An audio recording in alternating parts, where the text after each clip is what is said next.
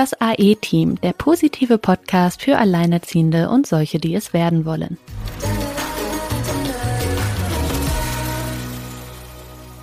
Hallo ihr Lieben und herzlich willkommen zu einer neuen Folge. Heute wird's besonders spannend, also auch ein Thema, wo wir lange nachgesucht haben. Es geht nämlich darum, sich selber aus eigenen Stücken dafür zu entscheiden, ein Kind ähm, ja, aufzuziehen und das ganz ohne Partner. Bis dahin ist es natürlich ein langer Weg und vielleicht auch nicht die Idealvorstellung gewesen, aber wie viel Mut es dann braucht, das erfahren wir heute, denn wir haben heute Hanna bei uns im virtuellen Podcast-Studio von Solo Mama Plus Eins. Und ähm, Silke, ja, ihr hattet vorher schon ein bisschen Kontakt. Ich glaube, da gab es auch schon Überschneidungen mit deinem Blog. Ähm, erzähl doch mal gerade, wie der Kontakt zustande kam. Und äh, ja, Hanna, ich freue mich total und herzlich willkommen bei uns. Ja, danke auf jeden Fall, Sina und Silke. Ich freue mich auch sehr, hier zu sein. Ja, ich leite mal kurz dann über. Ähm, ja, Hanna habe ich schon sehr lange bei Instagram im Kontakt. Also Instagram äh, äh, puppt sich tatsächlich für mich als Netzwerk unter Gleichgesinnten. Gar nicht so sehr, um Gruppen aufzubauen oder andere zu unterstützen, sondern wirklich diese Gleichgesinnten zu treffen. Und wir hatten gerade im Vorgespräch schon äh, ein, ja, uns kurz überlegt, wie kam das eigentlich damals? Ich weiß, dass eine ja, Freundin oder ähm, Partnerin oder wie auch immer man das nennen möchte. Sina und ich, wir sind ja auch in einer gewissen Weise hier partnerschaftlich mit dem Podcast unterwegs. Katrin war schon bei mir auf dem Blog mit diesem Thema. Ähm, das ist natürlich ein sehr spannendes Thema und ich weiß, dass es ja sehr viele gedankliche Vorarbeit braucht und es geht hier gar nicht um sich zu entscheiden, wenn man plötzlich schwanger wurde, das Kind zu bekommen, sondern tatsächlich den Weg über eine Samenspende, über eine Kinderwunschklinik oder wie auch immer zu gehen und da freue ich mich sehr, Hanna, dass du heute bei uns bist und wir da auch ein bisschen mehr Wissen reinzubringen, weil du da ja wirklich auch sehr auf so einem, ja, du klärst da ja sehr viel über das Thema auf. Hallo, Hanna. Hallo Silke. ja, ich freue mich auf jeden Fall. Äh, danke nochmal, dass ich hier sein darf. Ja, ich kann ja mal ganz kurz einmal sagen, weil du hattest es schon gesagt, Silke, dass es Vorarbeit erfordert, ähm, diesen Weg zu gehen. Also ich, ich wenn es okay ist, dann erzähle ich mal ganz kurz. Ja, äh, bitte, äh, bitte, hol uns mal ab. Was, was genau. war deine Entscheidungsgrundlage, diesen Weg zu gehen? Genau, der Weg bis zur Entscheidung. genau. Chapter one. Chapter One, Romantik mit meinem Freund, große, große Liebe ähm, und der Märchenprinz, auf den ich gewartet habe, Anfang 30. Und ich dachte, der ist es, der Mann meiner Träume, wunderbar, mit dem bekomme ich ein Kind, mit dem gründe ich eine Familie. So fing das an. Und die ersten zwei Jahre ähm, habe ich da auch sehr, sehr dran geglaubt und dran festgehalten. Ich habe dieses Thema aber mit ihm überhaupt nicht wirklich angesprochen. Also das war wirklich so, dass ich irgendwie innerlich gedacht habe, na ja, das er spricht's an, ne? Kennt man ja die Männer, die dann proaktiv immer Familiengründung ansprechen. ja, ich habe bis jetzt, glaube ich, noch nicht so viel davon getroffen. Nee, eben, deswegen, deswegen, ähm, aber ich habe mir das so schön eingeredet und dachte, der, der wird ja irgendwann selber auf die Idee kommen, der weiß ja, ich bin Anfang 30, da weiß der, dass ich einen Kinderwunsch habe, da weiß der, ich will mit ihm zusammen sein, also weiß der auch, dass ich mit ihm eine Familie gründe. Wie viele Erwartungen da ich, hab, ich hatte super viele Erwartungen, auch Hoffnung und ich habe natürlich auch mich selbst so ein bisschen verarscht ähm, weil ich natürlich trotzdem auch schon so ähm, Zeichen gesehen habe, die nur nicht wahrhaben wollte. Ach, ja, also Beispiel, ja. ne? genau, ja. genau, richtig, genau, äh, so ein bisschen blind, ähm, auch äh, glückstrunken und man denkt, ah nee, also das, das habe ich wahrscheinlich nur falsch verstanden. Zum Beispiel, dass er mit seiner vorherigen Freundin nie Kinder haben wollte. Das war jetzt für mich auch noch nicht so ein Moment, wo ich dachte, naja, aber ich werde ja seine Einstellung ändern, ne? Ist ja klar. und ähm, dann hatte ich irgendwann hatte ich auch mal so leicht dieses Gespräch in Richtung äh, Familiengründung nach zweieinhalb Jahren oder sowas.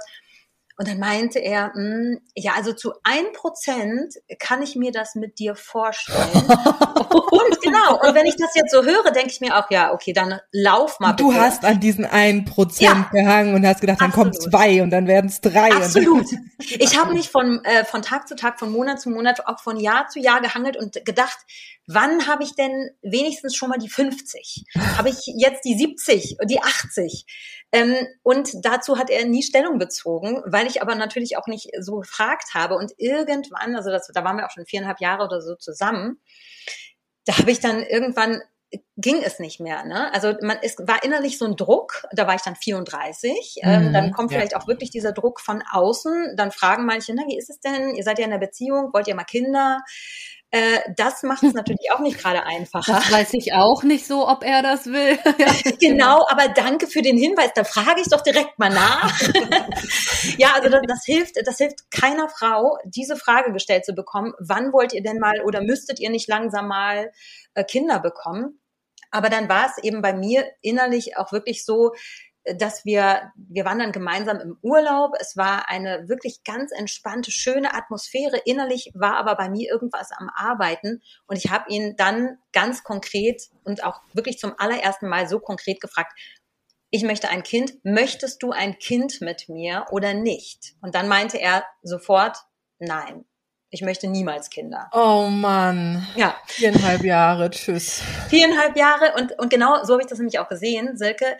Viereinhalb Jahre tschüss, so nach dem Motto, was habe ich denn eigentlich die ganze Zeit gemacht? Wieso habe ich mich denn darauf eingelassen? Also ich habe mich selbst zerfleischt, was ja überhaupt nicht zielführend ist, auch äh, wenn man eigentlich so liebevoll mit sich umgehen soll. Und wir hatten ja eine wunderschöne Zeit, nur war es einfach nur eine Zeit, eine Zeitspanne und es konnte danach einfach nicht so weitergehen. Und das ist, glaube ich, das, mhm.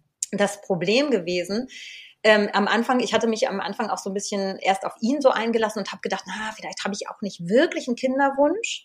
Das mhm. ist ja manchmal so, wo sich da Frauen selber auch vielleicht nochmal hinterfragen und sagen, na ja, ich will ja ihn behalten, das ist ja einfach so schön zwischen uns, dann vielleicht will ich ja gar kein Kind, reicht ja vielleicht auch so.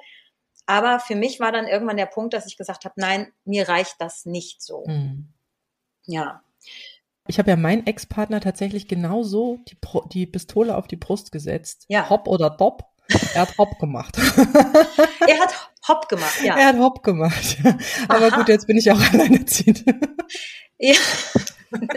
ja, aber das, das, das, man weiß ja nicht, in welche Richtung das geht. Ne? Man, und das ist vielleicht auch so, das ist vielleicht auch eine Form von Mut, ähm, wobei ich mich jetzt gar nicht als mutig bezeichnen würde, aber dass man zu sich selbst steht, auch wenn man befürchtet, dass der andere komplett was anderes möchte. Dass man aber sagt, ich bin jetzt mutig für mich, damit ich für mich die Klarheit habe. Ja, irgendwann muss ja. man raus aus der Illusion. Ja.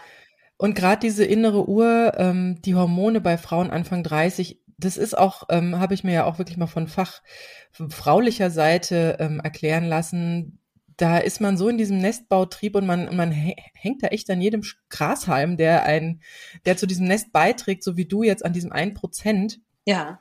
Und ähm, wir sind da total blind und blöd. Ja, ist wirklich mhm. so. Und alles, was irgendwie, irgendwie, wenn auch schwierig, aber zielführend ist, wird festgehalten. Ja. ja, ist, ist ja auch, so. Das ist ja auch Grashalm, kann ich jetzt mal auch mit Hoffnung einfach gleichsetzen, weil man ja doch sich das irgendwie wünscht. Und dann kommt nämlich noch hinzu, und das ist bei ganz vielen Frauen, die diesen Weg gehen, ein ganz langer und sehr, sehr, sehr schmerzhafter Prozess. Loslassen dieses Modell mhm. Mutter, mhm. Vater, ja. Kind. Das wollte ja. ich doch. Das wollten ganz, ganz viele Frauen am Anfang. Ja, so sind wir ja auch erzogen worden. Das ist ja genau. das, was wir überall in Disney-Filmen gesehen ja, haben. So muss das ja sein. Genau. Ne? Genau. Aber wie war denn das dann, ähm, wie hat er denn darauf dann reagiert? Hat er dann einfach gesagt, okay, tschüss? Oder war da irgendwie noch emotional was zu merken, dass er da irgendwie dich halten wollte? Auf jeden Fall. Also nicht, nicht mich halten, aber er meinte, er hat mir dann auch gesagt, ich liebe dich, aber ich möchte auch, dass du glücklich wirst. Und das war ja natürlich schon mal schön zu hören. Ja. Und wir, es war dann auch nicht sofort vorbei mit uns. Ich habe ihm aber mitgeteilt, dass ich jetzt versuche, andere Wege zu finden. Und ähm, als ich dann ein bisschen vorgespult, sage ich mal, ungefähr ein halbes Jahr später, diesen Weg, den kann ich ja gleich noch mal ganz kurz beschreiben, den ich dann schon gegangen bin und versucht habe, das erste Mal schwanger zu werden, wo das aber nicht geklappt hat. Da war er dann schon überrascht, dass es dann doch so schnell ging. Ah. Das hätte er dann wohl nicht gedacht. Da wart ihr dann noch in einer Beziehung oder? Ja, also man kann schon sagen, dass wir dann noch in einer Beziehung waren. Wir haben uns eher so wie so ein ja, so ein, so ein leises Ausschleichen getrennt. Ähm, wir haben aber, waren aber tatsächlich nicht mehr so intim miteinander. Ich glaube, er hatte auch so ein bisschen die Befürchtung, ah, dass, ja. ich, mhm. äh, ne, dass ich ihm da vielleicht ein Kind unterjubeln werde. Mhm. Und deswegen war das immer so eher so ein bisschen oberflächlich, aber wir waren trotzdem nach wie vor sehr, sehr innig miteinander und haben uns auch weiterhin viel unterhalten. Dieses Thema haben wir aber dann ausgespart. Also das mhm. war dann, für mich war klar, okay, ich, ich mache jetzt dieses Emotionale mit ihm einfach erstmal so so wie es mir jetzt gerade in den Kram passt, ein bisschen egoistisch gesprochen, so wie es mhm. mir gut tut. Und eine Trennung hätte mir, eine, ein krasser Cut hätte mir in dem Moment tatsächlich nicht gut getan, weil ich eigentlich schon bereit war, ich will jetzt erstmal weitergehen und dann gucken mhm. wir mal, was, was mit ihm wird und mit uns. Aber die Hoffnung und die Illusion hast du dann beiseite gelegt. Ja, ja, die Hoffnung stirbt doch immer zuletzt. genau. Ja, ich hatte, ähm, ich hatte mich dann tatsächlich auf was anderes gestürzt, wenn man so will. Ich habe mich dann einfach sehr, sehr schnell, sehr intensiv belesen, informiert über meine möglichen Alternativen. Da ist natürlich als erstes ja, wie macht man hier nochmal schnell Panik-Dating? Ähm, ah, ja, ja. Tinder. Ja immer, genau, also ich habe vorher nie irgendwelche welche, also Tinder habe ich bisher noch nie benutzt, aber es gibt natürlich solche Partnerbörsen und da habe ich, habe ich mich dann mal versucht, also ich habe mich angemeldet und habe gedacht, ach nee, nee, also ich war schon, nee, das, hat, das hat mir schon gereicht. Und da dachte ich, nee, das ist es nicht. Ich will mir ja. reichen schon die immer wiederkehrenden Geschichten, so wie du sie gerade bringst, um es überhaupt gar nicht erst anzufangen. Ja. Also ich habe ja mal, ich habe ja mal einen Blogbeitrag auch über das Thema äh, Liebe und neues Dating und so geschrieben ja. und habe da mal ein bisschen rumgesucht und es ist so, dass es, also es gibt zwei, ähm, sage ich mal, Typen oder Stati oder sonst was, die ganz wenig Chancen haben. Das sind Männer mit Hartz IV ja. und Akademikerinnen kurz vor 40. Genau, genau. Das habe ich in meinem Buch auch zitiert. Das ist nämlich genau diese, diese Kluft zwischen den gebildeten Frauen, die sich eigentlich ähm, tendenziell nach oben orientieren, aber oben ist niemand mehr. Ja. Und das ist dann halt ein bisschen blöd. Ne? Und gerade die Frauen vor 40, da wissen viele, also ich kenne tatsächlich auch ähm, Freundinnen aus dem Freundeskreis, äh, die dann immer wieder gewartet, gewartet, gewartet haben, die dann wirklich schon ganz ja, zutiefst neidisch, kann man schon sagen, ähm, andere beäugt haben, die dann doch noch irgendwie einen mhm. Partner gefunden haben oder die dann vielleicht sogar auch äh, äh, Freunde hatten, die dann heirateten, die sich bei Parship oder so kennengelernt haben, ja. Ja. Und ja. das, äh, die haben dann wirklich, ich habe da eine, das ist eine Italienerin, ihre, sie, sie selbst, äh, ihre Mama hat selbst ganz viele Kinder und sie, sie ist für uns auch immer die Mama Italia gewesen im, im Jahrgang, aber äh, sie hat es zu lang hinausgezögert, ist jetzt über 40 und ähm, also ja. weit über 40 und hat sich dieses Ding tatsächlich nicht eingestanden und ich glaube, das wird sie noch sehr lange begleiten, weil ich glaube, wenn man diesen Wunsch hat und dem dann sich irgendwie wegzwickt, ich glaube, das belastet einen recht stark. Ja, das belastet einen definitiv. Und ich kenne auch Frauen, die zum Beispiel sich verpflichtet fühlen. Also es gibt Frauen, die sind verheiratet und der Mann hat am Anfang zugesichert, mhm. Äh, zugesichert, hört sich jetzt so blöd an, aber es ist ja in gewisser Weise auch ein ja. Versprechen, was man dem anderen gibt. Mhm. Wir gründen eine Familie zusammen. Nach ein paar Jahren entscheidet dieser Mann sich anders. Und mhm. die Frau ja gut, ich muss ihm ja als Ehefrau bin ich an seiner Seite, jetzt muss ich das akzeptieren und muss das hinnehmen. Ist aus, aber dem, das, aus dem Jahrzehnt sind wir ja raus, ne? Ja, hätte man, würde man, würde man denken. Aber es gibt ja. immer noch Der Trauschein dieses, bindet immer noch. Ja, genau. Und du hast nach wie vor ganz viele Vorteile mit, mit so einem Trauschein, ähm, aber eben kein Anrecht auf ein Kind. Ne? Also nur weil man verheiratet ist, auch wenn das von außen immer irgendwie trotzdem erwartet wird. Aber wenn sich dann in der Beziehung was verändert oder jemand sagt, ich möchte doch kein Kind, dann kann man diese Person natürlich nicht dazu zwingen.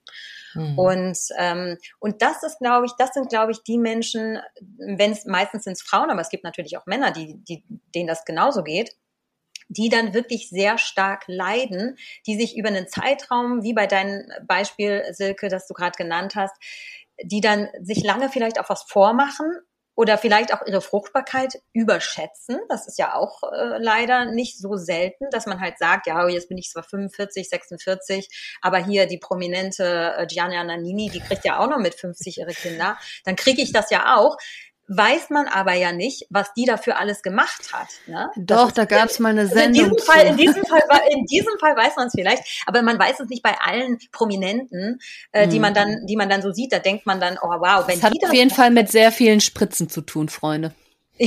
ja, Spritzen äh, vielleicht auch mit anderen Menschen, Thema Leihmutterschaft, sage ich mal, was man dann gar ja. nicht so mitbekommt. Ne? Also ja, das kann sich ja vielleicht jemand, erstens, bestimmte Sachen sind in Deutschland nicht möglich, aber zweitens kann es sich auch nicht jeder leisten. Je älter man wird, desto mehr Versuche benötigt man statistisch gesehen. Das bedeutet natürlich auch, man, desto mehr Geld muss man dafür investieren. Wenn man dann Single ist, musst du das ja praktisch doppelt und dreifach bezahlen.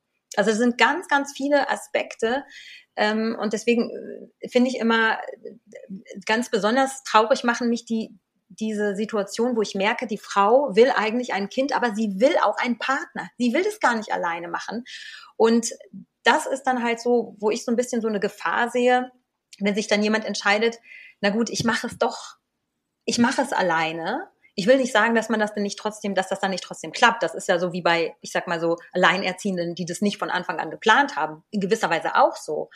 Nur wenn dann immer noch so ein Schmerz dabei ist, wenn man weiß, ich mache das alleine, ich muss es alleine machen, ich will es aber nicht, dann mhm. ist das immer noch mal was anderes, finde ich, als wenn man im Vorfeld, so wie das zum Beispiel ja. bei, bei mir jetzt der Fall war, ich habe ganz aktiv, ich bin in die Therapie gegangen, ich habe ganz aktiv diesen Trauerprozess durchlebt, dieses, ich werde es nicht haben. Es ist okay so. Es, es ist am Ende war es natürlich erst okay so, dieses Mutter, Vater, Kind. Aber es ist okay so. Es mhm. ist, ich bin dadurch nicht weniger Familie, ich bin dadurch nicht weniger äh, vollständig. Außer und vom Staat. Außer das ja. natürlich, genau, ja. da, da denkt man am Anfang noch nicht so ganz dran, genau. Und natürlich auch gesellschaftlich ist es ja auch immer noch so eine Sache. Aber ähm, dass die anderen Kinder, die dann, wo die Frau dann vielleicht sagt, oh, ich eigentlich will ich trotzdem noch gerne einen Mann, ich mache jetzt aber sicherheitshalber erstmal das Kind, die kommen dann in gewisser Weise schon mit einem Auftrag auf die Welt. Ne? Also so vielleicht dann hier, dann habe ich das Kind, so jetzt kann ich auf Männersuche gehen oder auf Partnersuche gehen. Und das finde ich zum Beispiel total schwierig, wenn man das mhm. so miteinander verknüpft. Wie waren denn jetzt deine nächsten Schritte? Also du hast gesagt, nee, also dieses ganze Speed-Dating jetzt auf die Schnelle hier, ja. zack, irgendwie Mr. Perfect in einem halben Jahr oder so, ähm, das ist nicht dein Ding. Mhm. Wie hast du dich weiterentwickelt und weiter drüber nachgedacht? Ja, erstmal, das war ja damals, war das 2015, 2015 war das. Das heißt, da gab's äh, das Internet zwar schon, aber noch nicht so viele Informationen zu diesem Thema als Single Mutter werden. Also erstmal waren, waren so Co-Eltern das war irgendwie schon so ein bisschen präsenter, Co-Elternschaft. Peter, Peter, klärst du kurz, was das bedeutet, ja, Co-Elternschaft? Also Co-Elternschaft, so wie ich die verstehe, ist, wenn sich zwei Erwachsene, die in der Regel keine Beziehung, keine Liebesbeziehung miteinander haben, sich von vornherein darauf einigen, sie wollen gemeinsam ein Kind, auch ein biologisches gemeinsames Kind bekommen. Sie sind nur die Eltern dieses Kindes, Mutter und Vater, Mama, Papa. Aber und sie teilen sich auch in der Regel die Erziehungsarbeit, das Finanzielle. Also im besten Fall ist es natürlich 50-50, aber das, das, das entscheiden die natürlich untereinander. Die haben aber eben keine emotionale Verpflichtung einander gegenüber. Also wenn die einen neuen Partner, wenn jemand einen neuen Partner hat, dann ist das, ist das okay, weil die sind niemals zusammen gewesen. Also das, das, das ist eine Form von Co-Elternschaft. Es gibt auch das mit zum Beispiel einem lesbischen Paar und ein ein Schwuler oder ja, da gibt es verschiedene Kombinationen. Ähm, genau, aber da habe ich auch gemerkt, auch da muss man natürlich jemanden sehr lange kennenlernen, damit man diesen Vertrauen schenken mhm. kann. Also zumindest für mich wäre das so. Mhm. Kann sein, dass, äh, dass ich da entweder besonders lange brauche, aber ich weiß ja, wenn ich mit jemandem eine Familie gründe, der, den ich eigentlich nicht liebe, sondern wo ich nur ein Kind mit dem haben möchte, dass ich mit an dieses, dass ich mit dem lange, lange ein gemeinsames Kind habe über ganz viele Jahre und wir müssen uns ganz viele Jahre super gut verstehen. Und mhm. äh, das, da hatte ich dann äh, die Befürchtung, dass das zumindest länger dauert, um jemanden kennenzulernen. Und das war dann einfach nicht mehr meins.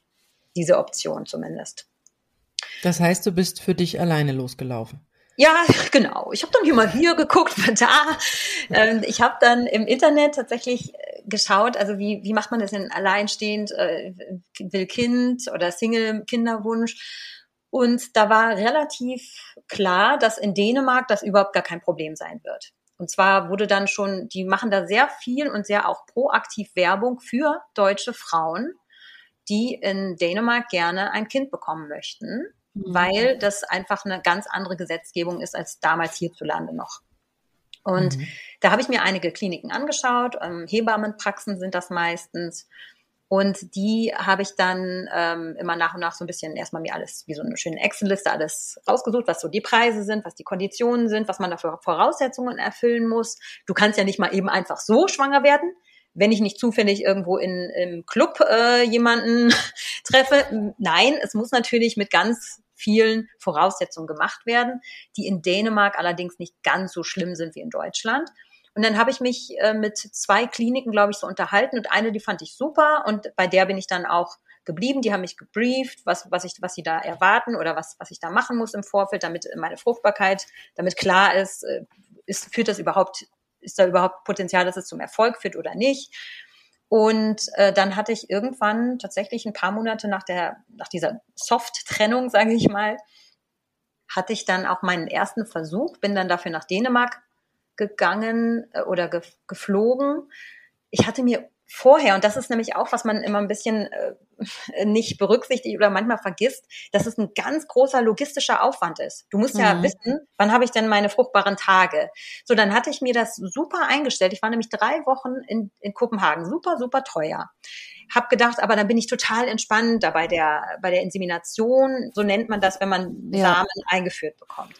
So, und dann hat sich mein Zyklus so dermaßen verschoben, dass in der Zeit auf jeden Fall schon mal gar nichts stattfinden konnte. Ja. Ja, das war natürlich total super. Das heißt, ich habe da Unmengen von Geld ausgegeben, hatte natürlich auch eine schöne Zeit, habe jedes Mal äh, diesen blöden Zyklus-Tracker geguckt und ist die, der Zyklus, der wollte noch nicht anspringen. Da bin ich aus dem Urlaub weg und zwei Tage später musste ich zurück zur Insemination und da dachte ich natürlich, ja gut, das klappt ja. Man, ich bin ja, ich bin ja super vorbereitet, das läuft alles wie geschmiert und das tat es nicht, nämlich 13 Tage äh, nach, äh, nach der Insemination habe ich dann halt leider meine Periode bekommen. Und das war dann mhm. erstmal so, wo ich dachte, boah, was für ein Aufwand, das ist was für Kosten, mhm. logistischer Aufwand, emotional an den Nerven gezerrt bis zum geht nicht mehr. Das mache ich nicht normal. Das, das lasse ich. Ja. Das habe ich nicht das, das dann, ja. Wie ist denn das da geregelt? Ich meine, ich habe mal irgendwas gehört hier von einer, die hat fünf Kinder und auch über ähm, Dänemark, über eine Samenspende hm? aus Dänemark alle vom selben Spender, die alle fünf Kinder. Und da hieß es irgendwie, dass es so rechtlich geregelt ist, dass die, wenn sie 18 sind, auch ähm, erfahren, wer der Vater ist. Also auch die Daten wirklich bekommen. Und bei ihr ist es dann natürlich so, dass die Kinder dann gleich alle äh, wissen. Also sobald das äh, erste Kind ja 18 ist, gleich alle wissen, wer der äh, leibliche Vater eigentlich ist. Ähm, hast du da auch sowas, dass dein Kind das dann auch erfährt, wer das, äh, wer derjenige ist? Du hast ja wahrscheinlich vorher Profile angeguckt und so und dann ausgewählt oder wie funktioniert mhm. das? Genau, also deswegen ist es ein ganz, ganz wichtiger Punkt, was du gerade ansprichst, Sina, denn es ist, ich hatte ja die Insemination in Dänemark. Ich habe ja schon die Finanzen angesprochen und ich habe mich mhm. damals für einen Spender entschieden, der anonym war. Deswegen mhm. sage ich im Nachhinein, Gott sei Dank hat das nicht geklappt. Mhm. Weil ich, weil mein Sohn dann oder das Kind, was dann daraus entstanden wäre, niemals die Chance gehabt hätte, diesen mhm. biologischen Vater jemals zu kontaktieren. Ja.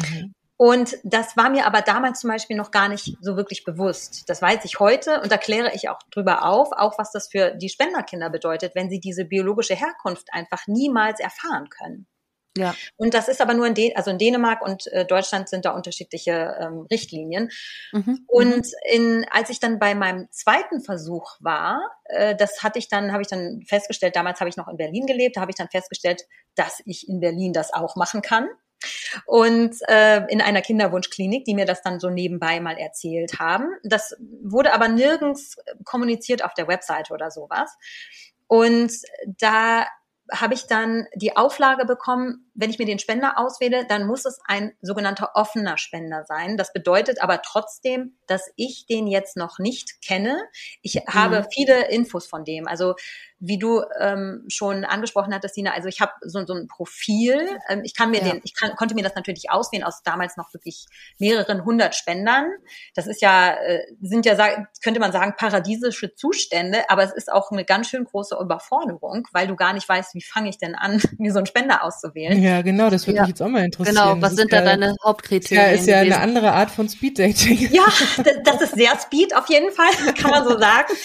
Ähm, genau, am Anfang hatte ich mich komplett komplett auf die, auf die Optik äh, raufgeschmissen. Also mit Foto. Ja, also es sind aber Kinderbilder in der Samenbank, mhm. wo ich war. Heute ist es so, es gibt eine Samenbank, bei der werden auch Erwachsenenbilder ähm, angezeigt mhm. für ein mhm. Extragebühr. Das hätte ich mir aber tatsächlich, das hätte ich gar nicht gewollt. Ich will mir nämlich meine eigene Vorstellung von dem Spender machen, wie ich ihn für mich sehe. Und ähm, deswegen, genau, also das hatte mir gereicht. Äh, Kinderbilder, äh, Tonaufnahmen, Handschriftenproben, äh, Charakter, äh, äh, Charaktertests, ein ganz, ganz, ganz lange Fragebogen über mehrere Seiten von ihm selbst ausgefüllt, eine Nachricht an das Kind. Und bei mir hatte das dann Klick gemacht, als ich ähm, erstmal hatte ich mir, nachdem ich gesagt habe, die, die, die so alle so, sag ich mal, hübsch aussehen, für meine Verhältnisse hübsch, was mein Männertyp wäre, wenn ich mir die Kinder als Männer vorstelle, blond und blauäugig. Die hatten alle so viele Krankheiten, wo ich gedacht habe, ah nee, das, das muss nicht sein. Äh, das ist in unserer, unserer Familie schon so häufig vertreten, das ist mir zu riskant, dass mein Kind das dann auch bekommt. Deswegen habe ich mich dann ein bisschen umorientiert, habe mich erstmal von den Bildern verleiten lassen, die so eine Ähnlichkeit zu jemandem aus unserer Familie darstellen. Also damit man nicht, also damit man auch wirklich sieht, okay, es könnte auch irgendjemand aus unserer Familie sein, ähm, der, mhm. der dann dabei rauskommt, also das Kind natürlich. Ne? Mhm. Und ähm, dann hatte mich ein Kinderbild besonders angesprochen, weil dieses äh, der, dieser Junge da drauf so lachte und so aussah, wie meine Schwester als Baby aussah. Und da habe mhm. ich gedacht, ach, das ist ja witzig.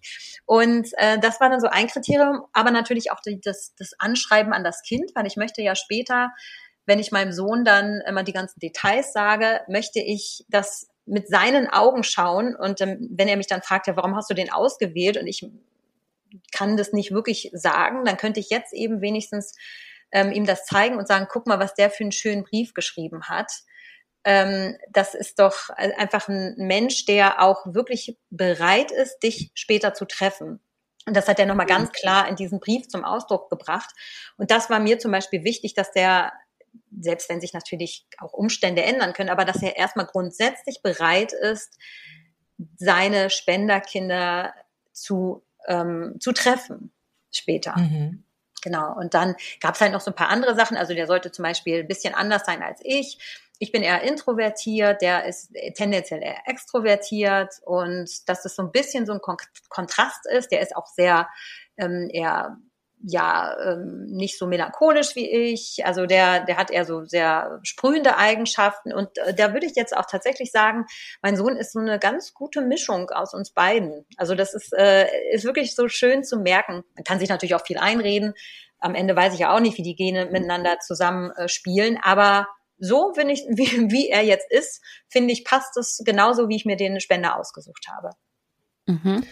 Ich finde es total spannend, äh, dass also ich, über, ich überlege gerade, was die Motivation für einen Mann ist, eine Samenspende ja, zu machen. Ja, genau. Dann, die Frage äh, müssen die doch bestimmt Kinder. beantworten, oder? Absolut, ja, also absolut. das finde ich total spannend. Ja, da gibt es ganz viele Motivationen. Also, ähm, also für eine Samenspende kriegen die Männer ja nicht so viel Geld dafür, dass die über einen ganz, ganz langen Zeitraum immer wieder Sperma spenden müssen. Also ja, vor allem wenn glaube, du erzählst, was die da für, für Voraussetzungen bringen ja, müssen, Briefe schreiben, ja, Bögen ausfüllen, genau. sonst was. Ja. Und es werden von den Spendern in der Regel nur drei bis fünf Prozent der Männer genommen. Das ist mhm. natürlich auch, das ist ein Auswahlverfahren, der ist wirklich wie so ein Bewerbungsgespräch. Mhm. Bei der Samenbank, wo ich jetzt zum Beispiel war, muss ein Mann durch fünf Kontrollinstanzen, also fünf Mitarbeiterinnen ähm, werden den begutachten und immer mal wieder bestimmte Fragen stellen in unterschiedlichen Formulierungen. Mitarbeiterinnen? Die, ja, MitarbeiterInnen. Okay. MitarbeiterInnen. Nein, Mitarbeiter und Mitarbeiterinnen, ähm, wobei da tatsächlich überwiegend Frauen arbeiten, interessanterweise in der Samenbank. Ähm, aber die fragen dann, die stellen dann unterschiedliche Fragen und wenn nur einer dieser fünf Menschen, die die Fragen gestellt haben, sagt, nee, kommt mir nicht koscher vor, dann nehmen die den nicht. Der kann noch so gute Spermienqualität haben, aber dann nehmen die den nicht. Aber eine Motivation, eine Motivation ist zum Beispiel, dass viele von diesen Männern in ihrem Freundes- oder Bekanntenkreis Paare oder Frauen mit Fruchtbarkeitsproblemen kennen und sehen, was für eine Belastung ein unerfüllter Kinderwunsch ist. Also das ist dann tatsächlich dieses, ich sag mal, helfen wollen, vielleicht so ein bisschen aus altruistischen Motiven. Ich weiß auch von einigen Spendern, ähm, das hat, haben mir die in der Samenbank gesagt, die wollen das Geld gar nicht. Also die wollen diese 40 Euro, sage ich mal, die es pro Spende gibt, wollen die nicht. Die wollen wirklich nur helfen. Ähm, es kann natürlich auch sein, also natürlich gibt es auch vielleicht Studierende, die sagen, naja, ich möchte gerne, äh, ich möchte gerne auch noch was dazu verdienen. Aber ja, da das eben. aber besser bezahlt. Ja, ja, auf jeden Fall, auf jeden Fall. Und da das über so einen langen Zeitraum ist, ja müssen die sich aber natürlich noch anders motivieren. Wenn die jedes Mal sagen, ja, hier äh, einmal die Woche kriege ich 40 Euro, äh, das bringt dann nicht so viel. Ne? Mhm. Das heißt, die müssen immer noch so ein anderes Motiv im Hinterkopf haben und das meiste ist dann eben helfen wollen. Ich könnte mir aber auch vorstellen, dass sich auch manche freuen, äh, wenn sie vielleicht äh, ihren ihr Samen spenden, weil es wollen nicht alle leibliche Väter werden. Das find, fand ich auch ganz interessant. Also dass, äh, dass die einfach sagen von vornherein, nee, ich möchte sowieso nie eine Familie oder ich weiß nicht, ob das bei mir klappt, aber ich möchte wenigstens anderen diese Möglichkeit geben. Ja, ich könnte mir auch vorstellen, also man, man erlebt ja doch so, naja, Ex-Freunde, sage ich mal, du hast ja, ja deinen Partner und äh, äh, ich kenne das auch sehr häufig, dass die, ja, ich meine, die können ja Kinder kriegen, bis sie, was weiß ich, 80 sind oder so. Ja? Mhm, also habe ich ja. auch schon erlebt, ja. Also da hat einer mit 70 ist noch Papa geworden. Und die haben ja nicht diesen Zugzwang. Und was ich auch erlebe, ist, dass viele am Anfang sich so ein bisschen schwer tun mit dem Kind. So, ich sag mal, wenn es dann so ins Fußballalter kommt, ist es schon ja. ganz lustig. Aber ähm, da ist nicht so dieser, ja, so dieses, dieses, diese, diese Elternebene, sage ich mal. Ja. Und was ich mir gut vorstellen kann, ist, dass manche eventuell auch sagen, ja, Kind schon, also so wäre schon ganz nett, aber irgendwie so diese Familienphase vielleicht überspringen wollen und dann, wenn es fertig ist und groß, ja.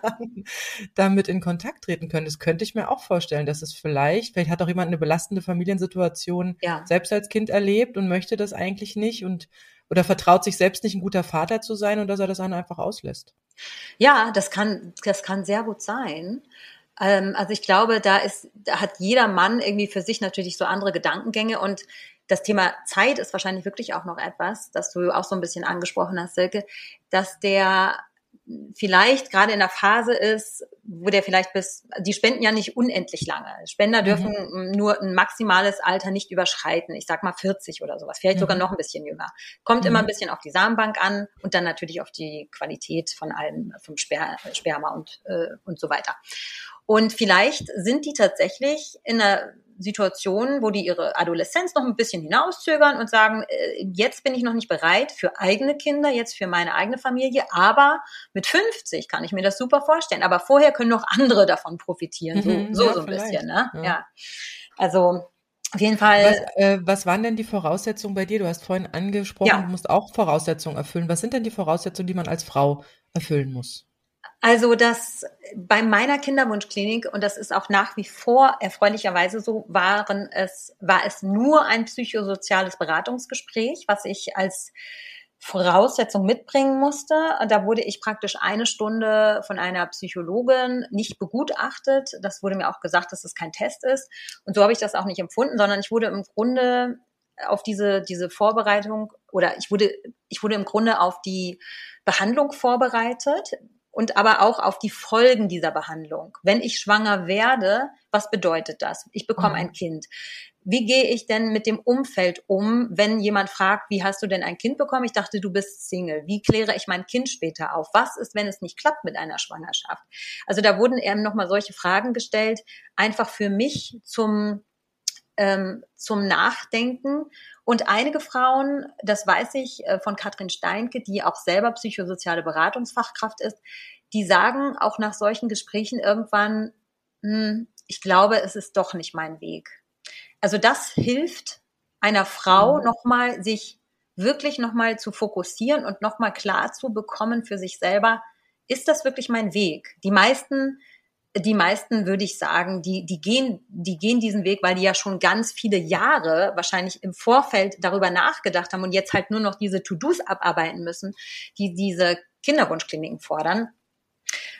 Ähm, aber das ist tatsächlich eine der wenigen, die ich als hilfreich empfinde. Ich finde es trotzdem problematisch, dass diese Beratungen teilweise Zwangsberatungen sind bei Singlefrauen. Mhm. Also mhm. da gibt es beispielsweise die Rechtsberatung, wo dann ähm, Richtung na, Erbschaftsrecht alles nochmal gesagt wird und wie da was mit der Garantieperson, also wenn jemand manchmal wollen nämlich Kliniken, dass eine zweite Person, weil es ja keinen zweiten Versorger gibt bei Singlefrauen, eine zweite Person einen Behandlungsvertrag unterzeichnet. ja, und diese Person, die muss sich natürlich erstmal finden. Die muss bestimmte Voraussetzungen erfüllen. Das ist ja voll lächerlich. Ja, es ist vor allen Dingen diskriminierend, weil ja. ich habe ja das, ich möchte ja ein Kind. Und wenn ich mir jetzt überlege, ich muss jetzt praktisch jemandem schon mitteilen, dass ich ein Kind möchte, obwohl ich das ja, vielleicht ist das für mich noch gar nicht der richtige Zeitpunkt. Ich muss jemanden fragen, ob jemand bereit ist, wenn ich zum Beispiel ähm, keinen Job mehr habe, ob diese Person bereit ist, dem noch ungeborenen Kind finanzielle Unterstützung zu geben. Und das ist der Hauptgrund, was natürlich überhaupt nicht rechtens ist. Aber die nee, Kliniken genau. verkaufen es so, als wäre die Garantieperson auch deren Garantie, dass eine Singlefrau niemals die Klinik verklagt auf Unterhalt. Auch das wäre nicht rechtens. Aber das ist ja, aber das ist doch auch Quatsch. Das ist doch alles geregelt. ja, genau. Das, das ist klar, dass man geregelt. die nicht. Die sind ja geschützt vom Gesetz und so sind. Das sieht ja genauso auch mit den Vätern aus. Müsste man vielleicht auch noch dazu sagen. Ist ja jetzt nicht so normalerweise, wenn Vater Unterhalt zahlt, bist du als Kind ja später, wenn der Vater alt ist, auch unterhaltsverpflichtet ihm gegenüber. Ja. Aber dein Kind wird ja dem Spender gegenüber nicht unterhaltsverpflichtet sein, weil ja auch der Spender keinen Unterhalt zahlt, wenn ich das richtig sehe, oder? Genau, genau so ist das. Und genau diese Sicherheit durch das Samenspenderregistergesetz 2018 ist das jetzt noch viel klarer geregelt. Und es muss kein Arzt Angst haben, dass die Frau ankommt und sagt, ich will jetzt Unterhalt von dir. Wie du schon sagst, Nina, das ist ja geregelt. Das heißt, ja. es steht auch nirgends jetzt plötzlich ein Arzt Unterhalt zahlen muss, wenn der nicht zufällig Mist gebaut hat oder selber der Vater des Kindes ist, was ja leider nun auch schon vorkam, dass der seinen eigenen Samen injiziert hat. Ne? Das äh, ist ja. ja nun leider äh, ist ja, ja, ja. leider kein Einzelfall, sagen wir es mal so. Genau. Ja, und dann neben dieser, dieser, ähm, dieser Rechtsberatung eben und diese Garantieperson gibt's manchmal eben noch andere Voraussetzungen. Also in einer Klinik, da weiß ich, da muss eine Frau eine Lebensversicherung in Summe, Summenhöhe XY abgeschlossen haben. Das mhm. heißt, man entmündigt Frauen dadurch auch, mhm ihre eigenen Entscheidungen zu treffen. Und diese Frauen, ja, und dann die, legt ihnen halt große, große Steine in den Weg. Und absolut, das ist ja absolut das, dieser Bürokratiekram ja. und dieser ganze ja. Druck, also besonders Frauen gegenüber. Ich ja, ja, vor allen Dingen kann die ja. Frau ja finanziell besser darstellen als irgendwie 80 Prozent der Paarfamilien. Ja, ja. Also, also was soll denn das? Das, das ist nämlich genau das Ding. Musstest du Kontoauszüge und sowas da auch vorweisen oder was? Na, ich Gott sei Dank nicht, aber es gibt Frauen. Also ich, ich mache, ich äh, habe so eine sehr, sehr umfangreiche Umfrage gemacht mit, über Kinderwunschkliniken und wie die da behandelt werden. Und da haben auch 250 Frauen dran teilgenommen. Mhm. Ähm, und das, was ich da manchmal lese, da denke ich mir, das kann doch wirklich nicht sein. Das müsste man doch Krass. eigentlich irgendwo hinterlegen. Also weil es gibt auch Kinderwunschkliniken beispielsweise, die sagen, ja, wir behandeln Singlefrauen. Aber, aber, wie behandeln die? Genau, das Aber ja. ist nämlich, die werden moralisch total zerpflückt. Da wird von Anfang an gesagt, ich finde das total äh, daneben, was sie machen. Natürlich machen wir das, aber wir wollen noch so und so viel mehr Geld dafür haben. Die sagen das natürlich nicht den, der Frau direkt ins Gesicht, dass sie so und so viel mehr Geld haben wollen, aber die haben dann ihre Preisliste und die mhm. Frau muss dann ähm, bei dieser speziellen Klinik muss eben die Frau auch eine Lebensversicherung äh, vorweisen können. Also macht man es am besten so, dass man mit einem guten Freund dahin geht mhm. und sagt, man ist ein Paar und es klappt halt mhm. nicht und man will das jetzt auf künstliche Art und Weise haben, dann kommt man da günstiger bei raus, ne? Das würde wahrscheinlich so gehen. Da müsste der Partner, da müsste man sich extra einen aussuchen, der wirklich keine gute Spermienqualität hat, weil die es nämlich sonst ähm, einfach sagen, also naja, das auch, geht. auch gecheckt. Ja, genau, das wird nämlich auch gecheckt. Ah, okay. Nur, dass man sagt, ähm, hilft dann nichts. Und da ist dann eben später auch die Frage, wenn. Also wenn, musst du mit einer, mit einer Partnerin dahin gehen. Ja, wenn das. Hilft ja auch nicht. Das macht's ja noch schlimmer. Da brauchst du ja nachher, brauchen sie dann zwei äh, Sicherheitspersonen?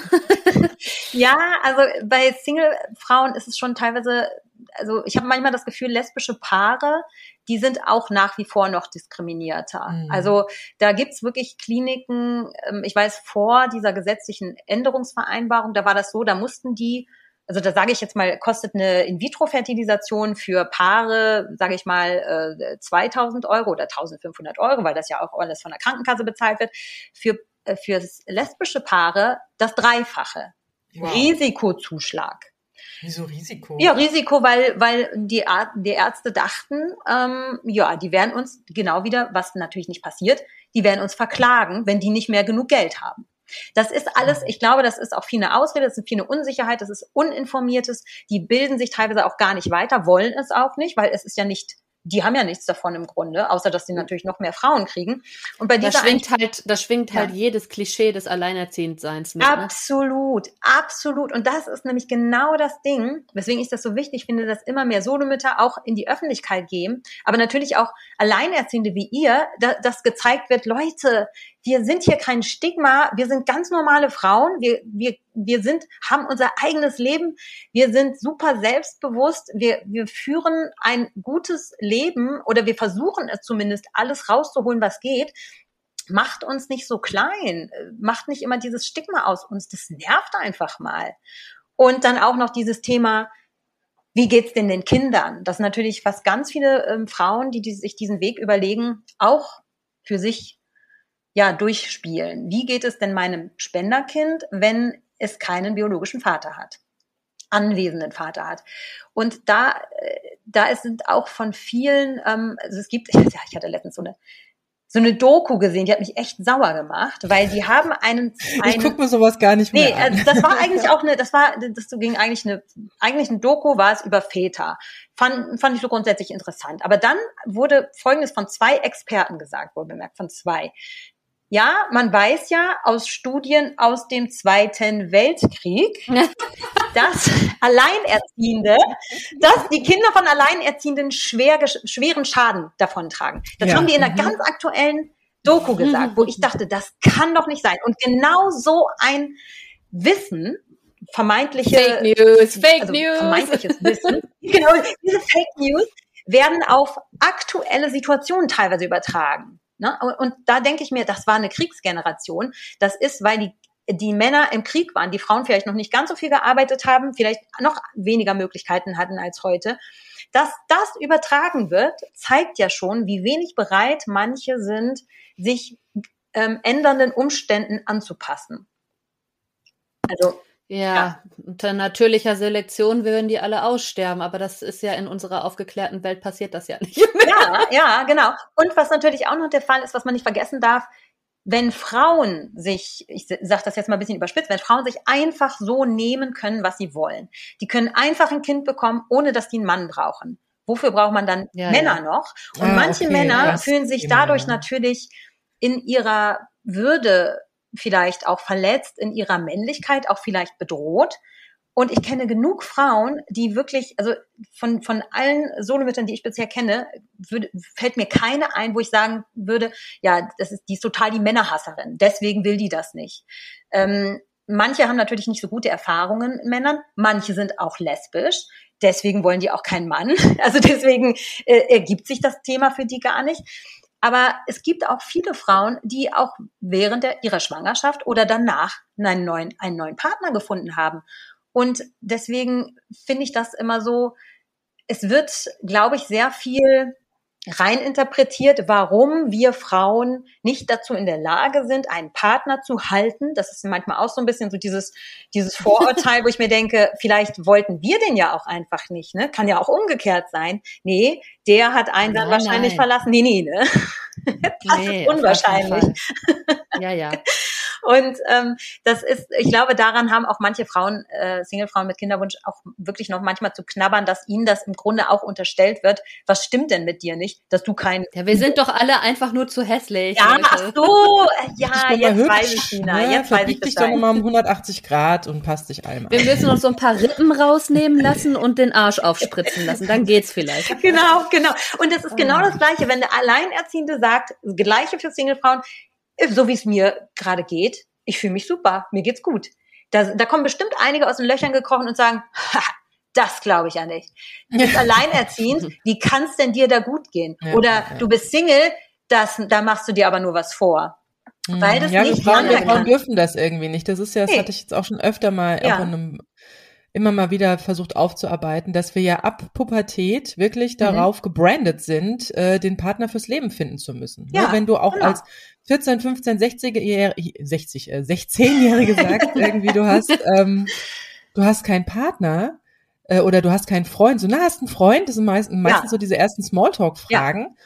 Und dann sagst du, nee, dann heißt ja, warum nicht? Was stimmt nicht mit dir? Ja. Oder, oder, naja, mach dich doch mal hübsch oder komm, geh doch mal unter Leute, weil ich, ich war zum Beispiel immer ein Zimmerhocker, also ich, Hausarrest fand ich super. Ja, ja ging mir genauso, Silke. Und da hast du ja schon gleich einen indoktriniert bekommen, dass du, dass mit dir was nicht stimmt. Also so mhm. funktioniert das ja nicht und so kannst du da nicht weiterleben, da in deinem Zimmerchen und äh, da so wird das alles nix. Und wenn ja. du dann einen hattest, dann musstest du aufpassen, dass er nicht wegen einer anderen davon rennt, dass er auch alles genug hat, was er braucht. Es war furchtbar. Also ich muss sagen, jetzt seitdem ich Alleinerziehende bin, ja. Und deswegen schiebe ich auch das Thema Partnerschaft ganz weit weg, weil ich, äh, weil ich freue mich einfach drüber, dass ich zum ersten Mal in meinem Leben, ich muss für nix einen Partner haben, ja. ja. Ähm, ich muss für für für die Familie keinen Partner mehr haben, weil der Kinderwunsch ist abgeschlossen. Ich habe ja zwei Stück. Mhm. Ähm, ich muss nicht fürs Geld einen Partner haben, weil äh, der hat mir das Geld eher aus der Tasche gezogen, das Exemplar, was ich da hatte. ja. Da geht's mir jetzt eigentlich besser. Und ich muss auch für die Gesellschaft äh, keinen Partner mehr haben, weil ich jetzt mit, ich werde ja jetzt, äh, ich bin jetzt schon Mitte 40 weil einfach das ein Alter ist, wo, ähm, wo man ja fast schon total happy sein muss, wenn man überhaupt noch einen abkriegt. Ja, deswegen haltet eure Männer für euch, ja. Macht, was ihr wollt. Ich mache hier mein Familiending und ich glaube, oh, wenn meine Gott. Kinder dann mal irgendwann pubertär werden, könnte es passieren, dass es mich auch nochmal interessiert. Aber bis dahin sind wir Friede, Freude, Eierkuchen. Ja. Und ich genieße das wirklich, dass dieses Thema obwohl ich immer noch genug, auch immer so ehemalige Bekannte, so, so alte Schulfreundinnen, die mich dann auf dem die man manchmal so auf so Festen um mich rumschleichen und dann irgendwann meinen, mit mir reden zu müssen mit so einer Trauermine. Und wie geht's dir? Und weißt du, ich Aber hier super aufgestellt. Ja, ja, ich hier super aufgestellt, weiß gar nicht, was die meint, ja. Ja, genau. Ja. Hä? Wovon redest du? Ja, ähm, Hast du jetzt einen neuen Partner? Äh, äh, was? Wofür? Das ist ja aber auch eine Welt, die sich denen komplett verschließt. Ich meine, wir sind da durch einige Täler durch ja. Und haben wieder Visionen. Ja, also wir haben wieder äh, Ideen für unser Leben. Wir sehen all die Möglichkeiten. Die Ihr macht einen Podcast zusammen, ja? Also ich meine, ja, und wir, ja, aber man ist auch nicht, also man hat noch so viele Ziele und man kann die ungebremst angehen. Klar hat man seine Kinder und die müssen da irgendwie in einen Plan passen, aber eigentlich überlegt man ja nur noch, okay, es ist vielleicht mit Kind herausfordernder, aber wie funktioniert's denn? Also man ist ja nur noch am Lösungen finden und, und man auch sehr Dinge. ja, aber ne, äh, dieses, es ist ja doch oft so, ich sehe das immer viel bei Frauen, da ist dann doch eher so ein Stillstand. Mhm. Also es ist wirklich mhm. dann so in der Ehe, da gibt's keine eigenen Ziele mehr mhm. und alles ja, andere tut einem ja leid. Also die Leute, die sich nicht in dieser Sicherheit wiegen, die tun einem dann irgendwie ja leid. Deswegen, Silke, wirst du dann so angesprochen. Aber eigentlich tun die uns ja wiederum auch leid, weil wir so denken, Mensch, Mäuschen, mhm. hattest du nicht auch mal Träume? Warum machst machst denn das jetzt mhm. nicht wie? Du musst erst drei Tage mit deinem Mann diskutieren, ob du an dem und dem Tag mhm. abends zum Sport gehst. Hä? Sorry, aber ja, dann, mein, da ist es ja leichter, ich organisiere mir einen Babysitter und mache einfach, was ich will. Also das ist ja alles irgendwie äh, teilweise völlig irre, wo ich mir, also so viele, so viele Paarbeziehungen auch, wo ich sehe, ja, aber eigentlich kommt keiner wirklich vorwärts da. Oder was wir auch neulich mal sagten, ne, man selber so als alleinerziehende Mutter denkt, oh, ähm, man will das Klischee nicht erfüllen und hier nicht das Kind als letztes aus der Kita abholen und sowas, ne? Und wer lässt denn die Kinder bis auf Anschlag in der Kita? In der Regel die, die, wo ja. zwei Elternteile genau. da sind, etc. Wo ne? werden muss. Und man selber, man selber versucht da irgendwie äh, die Welt zu verändern. Dabei haben die Kinder vielleicht sogar auch das bessere Leben. Ne? Man hat dann halt einen Omitag oder man holt die Kinder bewusst eher ab, weil man selber diesen Vorurteil nicht entsprechen will. Und unterm Strich haben die Kinder dann sogar noch das geilere Leben als die Kinder, die halt leider den ganzen Tag bis halb fünf, fünf in der Kita sitzen. Mhm. Ne? Also das ist ja, man muss ja auch mal dann gucken, sich die Realität vor Augen führen, okay, wie sieht's denn bei uns eigentlich wirklich aus? Und dann stellt man fest, ja, so schlecht ist unser Leben eigentlich ja. gar nicht. Und eigentlich ist es sogar geiler als das, was so andere machen. Aber ich bin auch an einem Punkt, wo ich so sage, ich meine, meiner ist jetzt fünf. Ich bin so an einem Punkt, wo ich sage, ja, ich bin noch jung, ich bin Anfang 30, natürlich könnte ich noch zwei, drei Kinder kriegen, ne? Aber ich bin ernsthaft an dem Punkt, wo ich so sage, will ich das überhaupt? also selbst wenn jetzt der Traumprinz käme, ne, da mag sein, dass oder der Traum wieder anders drauf ist. ja, oder das, oder das. Aber auch da, ich habe so viele Ideen noch. Ich will noch so viele andere Sachen machen irgendwie, hm. wo es mir im Weg wäre. Hm. Ein Kind kann man gut so mit durchschleusen, aber weiß ich nicht. Das ist ja, vielleicht dann doch nochmal eine andere Lebensphase. eigen. ja, oder dann noch mehr. Also weißt du, das ist aber auch der Altersunterschied. Wenn dann da, da, dein erstes Kind so weit ist, dass du mega Sachen jetzt auch wirklich, also du merkst, okay, der kommt in ein Alter, jetzt kann ich die Ideen, die ich habe, wirklich umsetzen, weil es ist nicht mehr so das Drama, das Kind mit in irgendein Flugzeug zu setzen oder so. Oder ähm, es weiß auch selber, was es tun kann, wenn es mal eine Notsituation gibt oder weiß der Geier, ne? Mhm. Dann noch mal sich das zu zergrätschen Menschen, ich sag jetzt, ich meine, klar, das kann dann auch wieder schön sein, das ist dann auch wieder eine Entscheidung. Aber im Moment ist es bei mir persönlich eher so, dass ich denke, nee, also diesen Fly, diesen, diesen Flow, den man dann, den man dann wieder hat, den man dann wieder kriegt, dieses Eigenständigere, sowohl das Kind wie auch man selber, das will ich dann doch nochmal irgendwie für mich auch nutzen. Also ja, ist ja auch mal, eine Entscheidung. Ich wollte nur mal kurz auf das, was du gesagt hast mit diesen äh, Ehepaaren oder äh, Pärchen oder was auch immer. Ich meine, meistens ist es ja so, du hast diese Hochzeit und das ist halt dann die Hochzeit. Das ist so der Höhepunkt, ja. Und dann heißt ja, ja, aber ist doch schade. Danach und in Geschichten vorbei. heißt es dann immer und dann lebten sie glücklich Spaß bis sie an ihr Lebensende. So, das heißt, der ganze Kladderadatsch wird ausgespart, mhm. ja.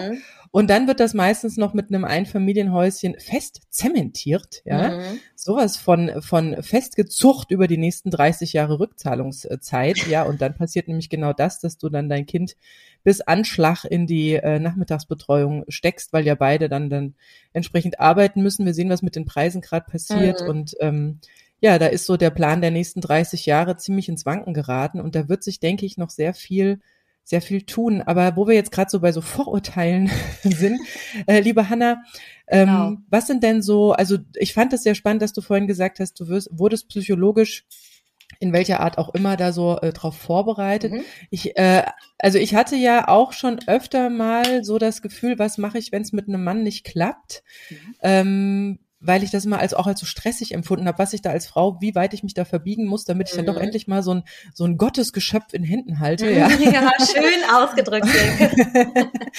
und ja, mir ja wie gesagt schon früh suggeriert wurde, dass es nicht so geht, wie wie wie, wie ich so bin, ähm, aber so bin ich halt und das genieße ich halt auch, mich jetzt wieder leben zu dürfen, ähm, so wie ich bin.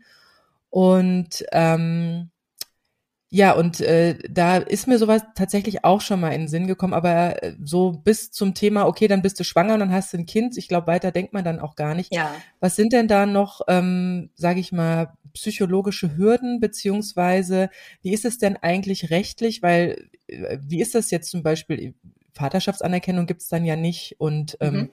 Unterhalt gibt's dann ja nicht, aber so wie du das jetzt schon sagtest, dass selbst die Kinderwunschkliniken keine Ahnung vom Rechtlichen ja. haben, kann ich mir vorstellen, dass die eine oder andere Behörde auch nochmal mit einigen Vorurteilen um die Ecke kommt.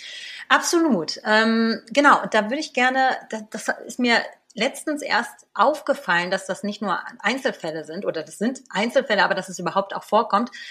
Da würde ich gerne einmal kurz auf das Thema Kinderzuschlag und Wohngeld eingehen.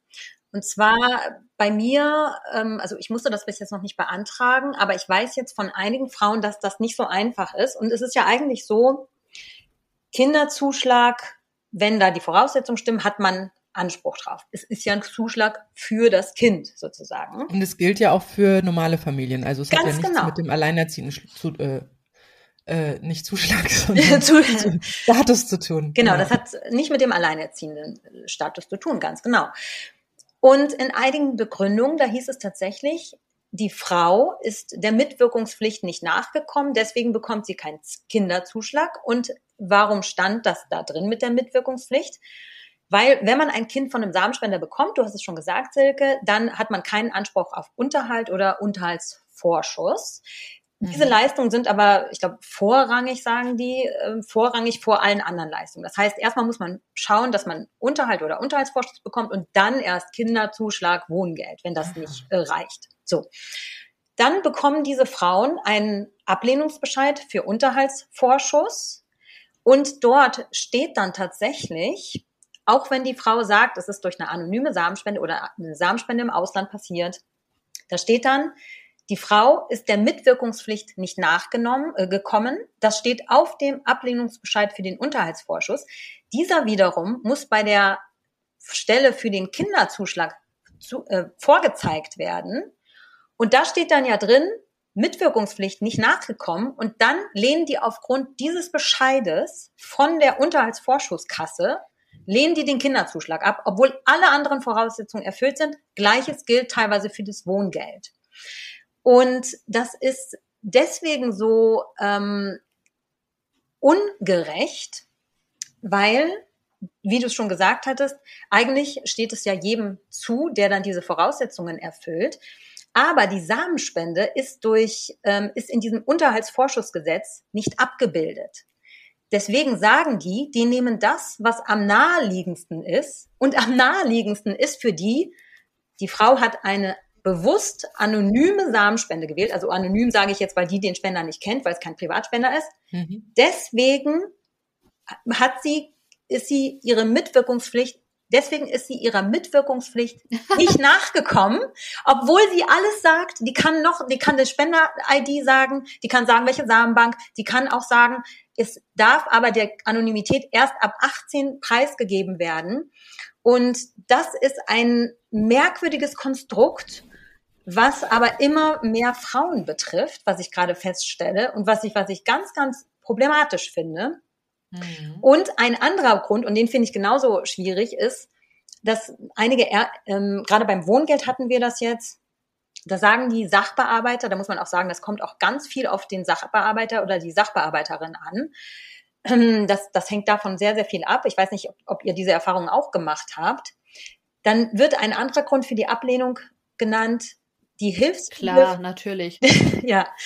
Ähm, ein anderer mhm. Grund für die Ablehnung, der genannt wird, ist, die Hilfsbedürftigkeit ist selbst verursacht indem man halt eine Samenspende in Anspruch nimmt. So, jetzt denke ich mir dann, aber ich meine, jeder kann sich doch, nehmen wir mal Corona als Beispiel, vorstellen, dass man auch seinen Job verlieren kann. Das heißt, das ist ja dann nicht geplant. Die Frauen, die diesen Weg gehen, die sind in der Regel finanziell gut vorbereitet.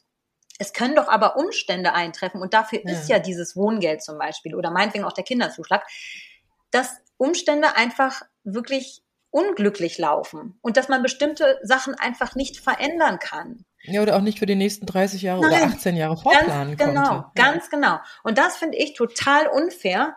Und ein bisschen anders sieht's aus, wenn man zum Beispiel mit einer Disco-Bekanntschaft schwanger geworden ist, den Namen vielleicht auch nicht unbedingt sagt, aber zumindest ungefähre Angaben zu dem Mann machen kann. Dann hätte man eher Anspruch auf diese ganzen Leistungen als eine Solomutter in diesem Fall.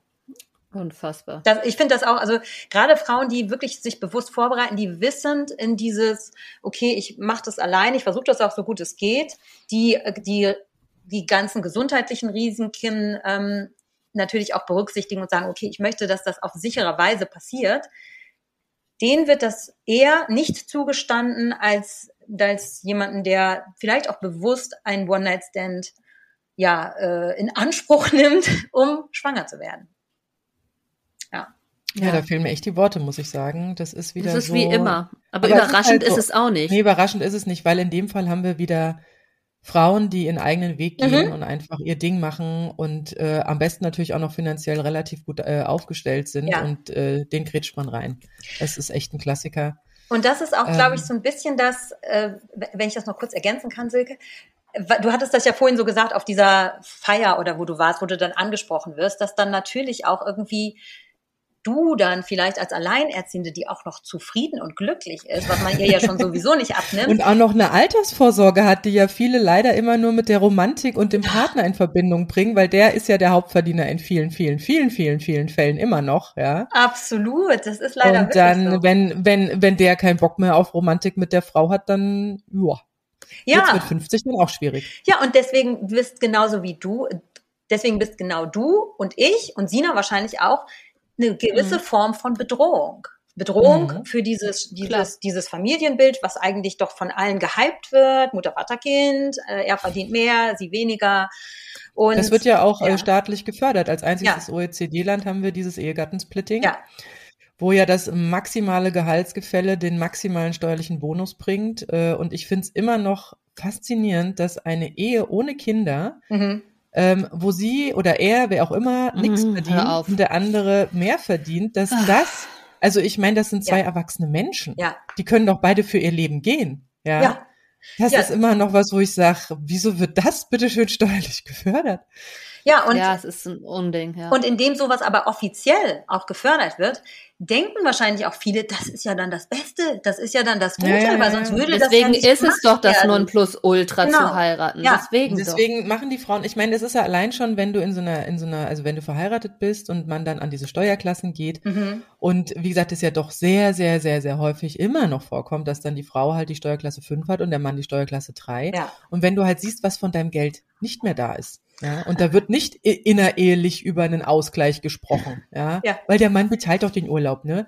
Aber das ist ja auch was, was an dein Selbstwert geht, wenn du Teilzeit oder Vollzeit oder was auch immer machst, ja, und du guckst auf deinen Gehaltszettel und du bist da nix wert, ja, weil das all, weil, weil da nichts übrig bleibt. Das, das, das kratzt doch überall und vor allem es kratzt nicht nur, sondern es ist ja so ein krasser Glaubenssatz, der dadurch entsteht, dass du dann auch sagst, naja, kann ich auch nur, was weiß ich, 20 Prozent arbeiten, das ist ja eigentlich auch egal. Ja. ja, genau, das ist nämlich auch die Sache. Und deswegen kann ich auch manchmal die Mütter verstehen, die in einer Beziehung sind, die sich aber nicht genug unterstützt fühlen von dem Partner, dass die sagen, eigentlich bin ich ja auch alleinerziehend. Das ist ja, ja manchmal so ein ja, Killersatz. Okay. Ja, aber es ist ein gewisses Verständnis habe ich für die, weil die auch eine Form von Anerkennung wollen. Ähm, die wollen natürlich nicht so stigmatisiert werden, ist ja klar. Die wollen eher wahrscheinlich so wow, Mann, dass du das alles machst, obwohl du schon, äh, obwohl du arbeitest und dann noch das Kind wuppst und dann musst du noch für den Mann kochen und, äh, und alles. Aber das ist ja auch kein Schicksal, in das man sich begeben hat. Das ist ja auch eine aktive Entscheidung gewesen. Ne? Also dieses, ja. ähm, ich bin mit einem Partner zusammen, ich mache, führe dieses Leben mit dem. Das ist ja eine aktive Entscheidung und da, ja, da müssen die praktisch mit umgehen und können sich Ja, vor allem ist es halt auch eine Entscheidung, Dinge abzugeben. Du ja. gibst zum Beispiel dann eben das Erwerbsleben ab ja. an den Mann. Ne? Das, steht, das fällt dir dann zwar am Ende irgendwann mal wieder auf die Füße, aber das ist ja, das ist ja so dieser Teil, weshalb ich dann immer sage, hm, da muss man vorsichtig mit sein mit dem Satz, weil eben eine Alleinerziehende beides tun muss. Ja, ja, Ne? Das sind halt dieser große andere Bereich, der dann plötzlich gar nicht mehr gesehen wird. Da geht's dann wirklich nur noch, ja, die Alleinerziehende kümmert sich ums Kind, mache ich ja auch. Genau. Aber alle anderen Aspekte, die fürs Leben wichtig sind, fallen da halt gar nicht mit rein. Das ist genauso, wie du sagst, Sina. Aber ja, Mütter werden grundsätzlich einfach auch falsch behandelt. Nochmal eine Frage vielleicht gerade auch zu deinem Sohn. Wie alt ist dein Sohn jetzt und hattet ihr das Thema schon, beziehungsweise wie, ähm, was wurde dir da damals geraten, wie soll man das den Kindern beibringen? Ja, also der ist so wie dein Kind, auch fünf. Mhm. Und ähm, ja, also wir hatten, ich glaube, als er so drei war, also ich habe ihn einen sehr guten mhm. Freund und da hatte er das erste Mal aktiv gefragt, ob dieser gute Freund sein Papa ist. Mhm. Und da habe ich ihn dann gesagt, Nein, ist er nicht. Und dann war das Thema erstmal gut. Das war dann für mich erstmal so, oh Gott, so eine Erleichterung.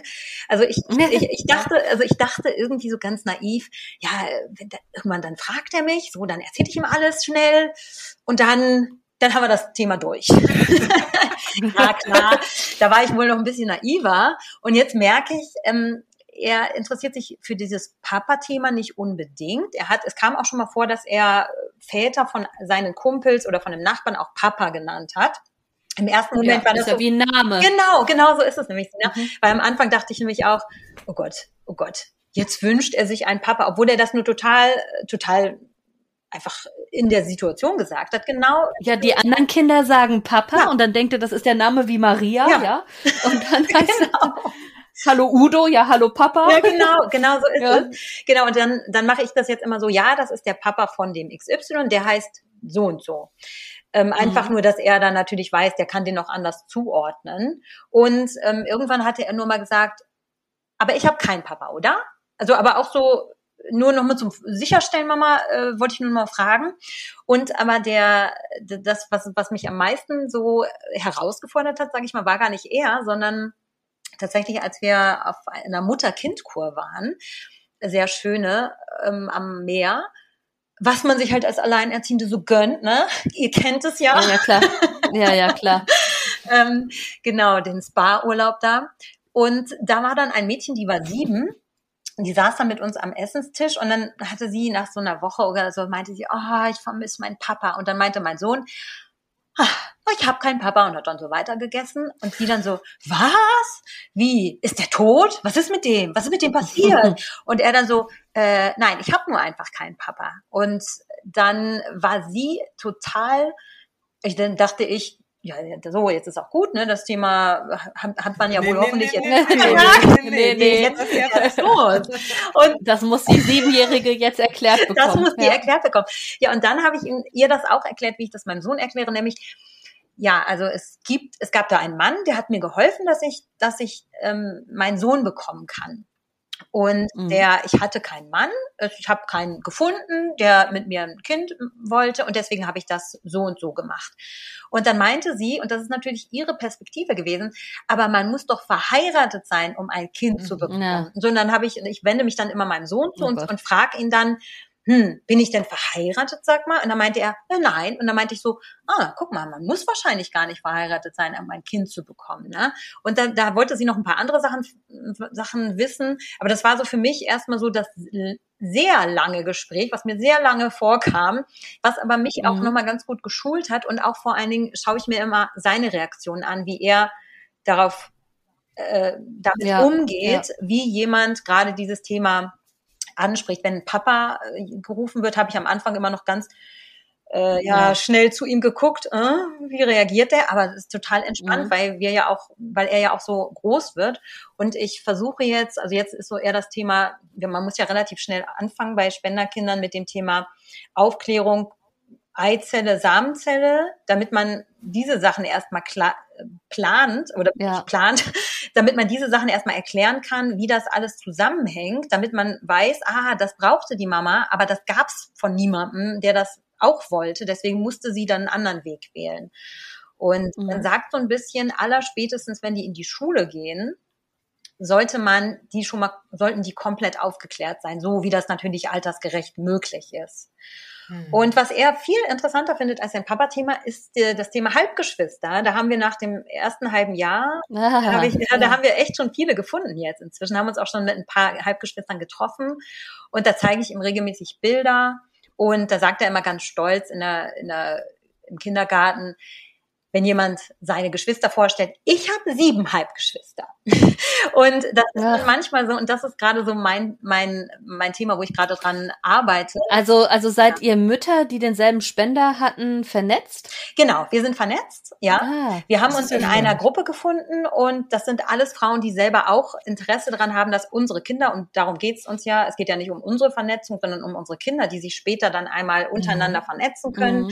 Aber wir halten so weit Kontakt, dass das dann auch relativ schnell möglich sein wird. Und das, ja, schön. das fand ich auch nämlich deswegen einfach für ihn schön, weil das ja bis zu seinem 18. Lebensjahr dauert, bis er Kontakt zu seinem biologischen Vater mhm. aufnehmen kann. Aber da ja schon einige Halbgeschwister acht oder neun sind, kann ah. es also auch da schneller gehen, ja, was natürlich verstehe. super wäre. Ne? Also das, das ja, hat dann natürlich auch Vorteile.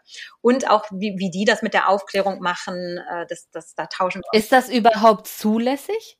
Also ähm, dass die Väter dann mit den Kindern konfrontiert werden, die noch jünger sind, weil es da eben diese Kontakte untereinander gibt?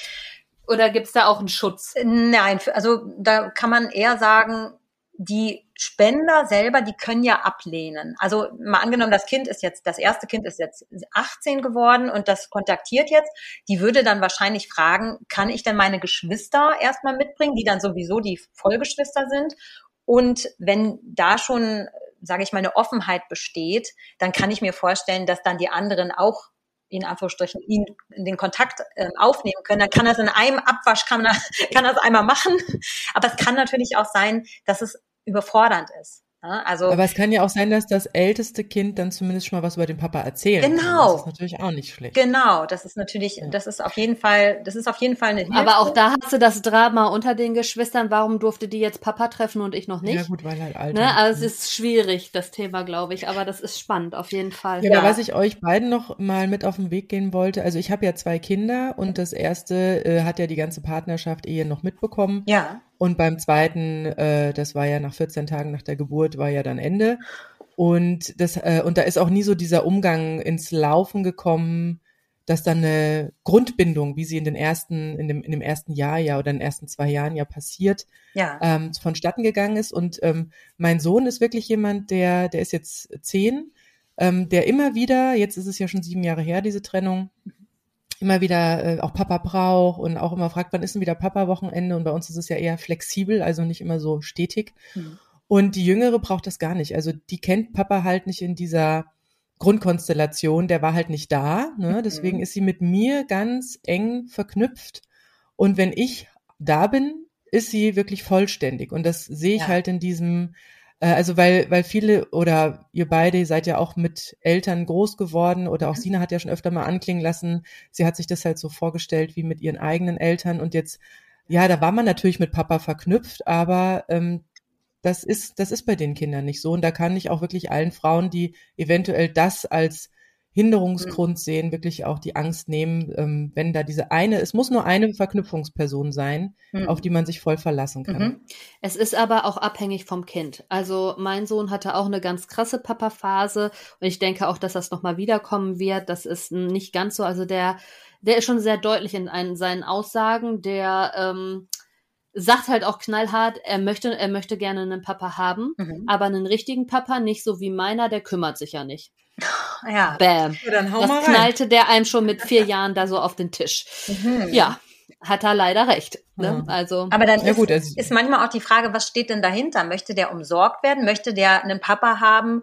Weil ich weiß von einer, der, die wollte deswegen einen Papa, weil die Mama immer gerade alles verbietet und die davon ausgeht, dass der Papa natürlich nicht alles verbietet. Wie sie ja, das dann klar, da sind natürlich so Ideen im Kopf. Ja. Ne? Er sieht's halt aber auch bei seiner besten Freundin, die hat mhm. halt einen Papa und so. Also einer, der immer da ist und der auch bei uns wohnt. Mhm. Mhm. Weil, aber da ist es auch so, wenn der kommt, dammelt der natürlich mit den Kindern rum. Dann werden die durchgekitzelt ja. und hier und ja, ja, da. Solche, und solche, er versteht halt nicht, dass das auch nicht immer so richtig, ist, dass richtig. wenn wir nicht mehr da sind, seine Freundin auch mal Anschiss vom Papa kriegt mhm. und so. Also das mhm. ist halt noch so, er erlebt halt dann immer so den Fun-Papa, der halt gerade nach Hause kommt, fünf Minuten mit den Kindern dammelt und dann auch wieder raus ist. Mhm. Ja, die und, erwarten ähm, dann, dass es dann Mama hoch zwei ist, sage ich jetzt mal. Also Mama halt doppelt und mhm. da halt dann als Papa. Das hatte ich nämlich auch mit meinem Sohn. Ja, aber auch als Spaßvogel mehr, ne? Also das ja, aber so nee, dass also praktisch Teil. diese Umsorgung, die Mama macht, dann halt einfach gedoppelt wird und dann äh, genau, also jeder 100% Aufmerksamkeit ständig kriegt. Und mhm. da habe ich mir auch mal den Zahn gezogen, dass wenn hier ein Papa im Hause wäre, ich garantiert nicht ihn nachts in den Schlaf kraulen würde. Ja. dann wahrscheinlich nach fünf Minuten das Zimmer verlassen würde, ja. Aber Hanna, jetzt, wir sind schon recht weit vorgeschritten. Ja. Ich habe noch eine Frage mhm. und zwar, ähm, ähm, ich habe es ja als Alleinerziehende am Anfang als sehr schwierig empfunden, das Wort Ich bin Alleinerziehende in den, äh, in den Mund zu nehmen, mhm. weil es einfach mit gewissen Vorurteilen verknüpft ist und ich mir diesen Schuh nicht anziehen wollte. Mhm. Ähm, abschließend meine Frage, wie hast du eine Lösung für dich oder wie, wie und wann hast du es geschafft, über deine Situation im Umfeld auch zu sprechen, auch wenn du angesprochen wirst? Und wie kann jemand, der gerne mit dir in Austausch kommen möchte und über das Thema sprechen möchte, dich erreichen? Okay, also ähm, bei mir war das am Anfang so, ich habe erstmal nicht bewusst vermieden, die, den Begriff alleinerziehend oder Solomutter zu sagen, sondern ich habe einfach immer von mir erzählt. Also ich habe, ich war zum Beispiel mal, ähm, als ich noch in Berlin gewohnt habe, da war ich mit meinem Sohn der war dann noch recht klein, äh, lag im Wagen und dann war eine ältere Dame neben mir und ich habe dann, also ich habe mich mit ihr irgendwie unterhalten, ich bin ins Gespräch gekommen und ich habe dann immer gesagt, ja, ich mache das mit ihm, ich mache das und dann machen wir das und das, das, das. Und er meinte sie dann irgendwann so ganz interessiert, sind Sie alleinerziehend? Und dann habe ich gesagt, ja, genau. Und da hatte sie mich total strahlend angelächelt und meinte sie, ach Mensch, das ist ja schön. Und das war so für mich so ein Erlebnis, weil es wirklich eine, die war so vielleicht 70 oder 75, ähm, wo ich dachte, ja, ich glaube, es hat ganz viel damit zu tun, wie man sich selber vielleicht auch nach außen zeigt. In dem Moment, ja, das, da ja. war ich aber auch super drauf gerade. Also das ist ja auch nicht immer der Fall. Ne? Also das, das kennt ja jeder, dass man irgendwann auch mal Tage hat, wo man denkt, ah, ja, ja, lassen mich mal. Aber das ist absolut so. Die Leute checken sofort, ob sie dir mit ihrer Mitleidsnummer kommen müssen ja, oder nicht. Ja, ja, mhm. genau.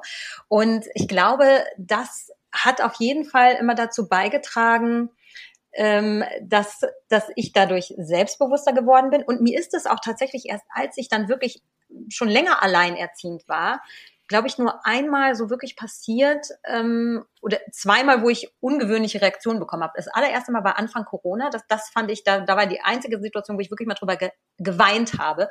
Und zwar war ich da, wollte ich da irgendwie, war ich mit meinem Sohn unterwegs und musste bei der Tankstelle unbedingt irgendwas kaufen, weil alles andere zu war. Und ich wollte mit dem rein und äh, der konnte gerade laufen. Äh, nee, der muss schon zwei gewesen sein. Der konnte schon ein bisschen länger laufen. Genau. So, ähm, ich überlege das war ja hier schon. So, und dann ist der, dann hat diese Angestellte gesagt, nee, der, der darf da nicht rein. Ich so, naja, ich kann den ja jetzt nicht hier neben den Autos lassen. Ich, ich will ja nur das und das haben.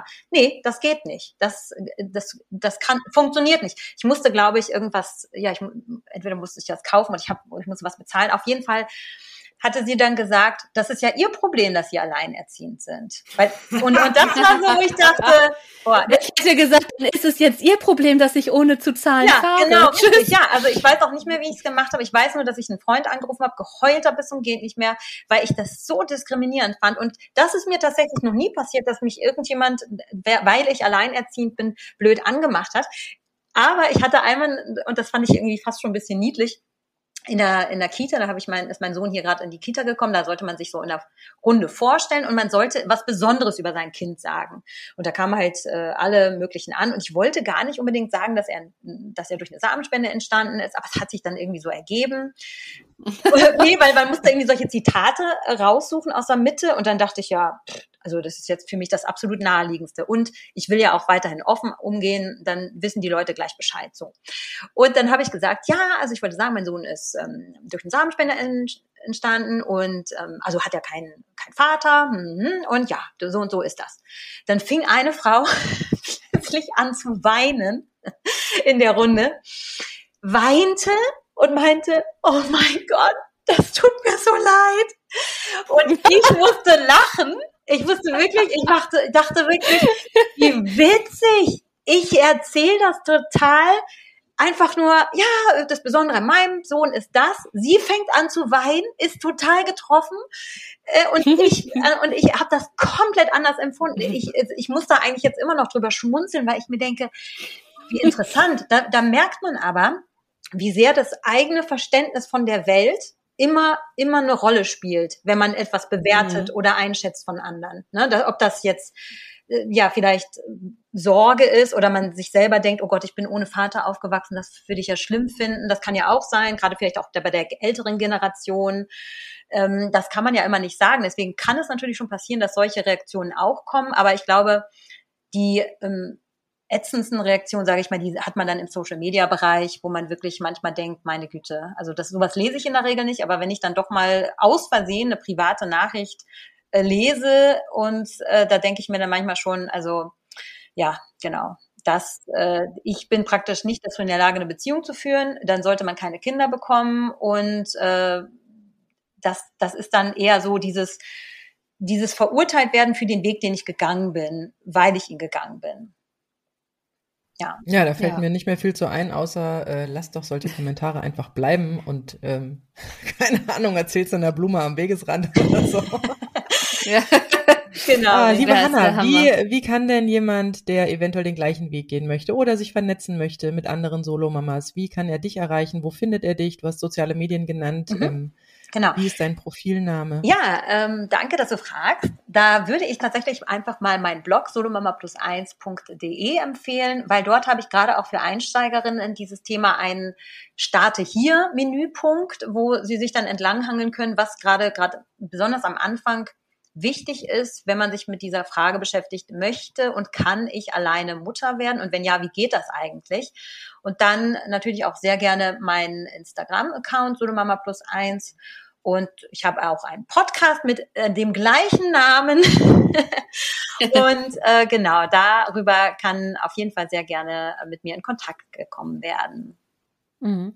Hanna, super cool, dass du da warst. Ich habe den Eindruck, das Thema ist gigantisch groß.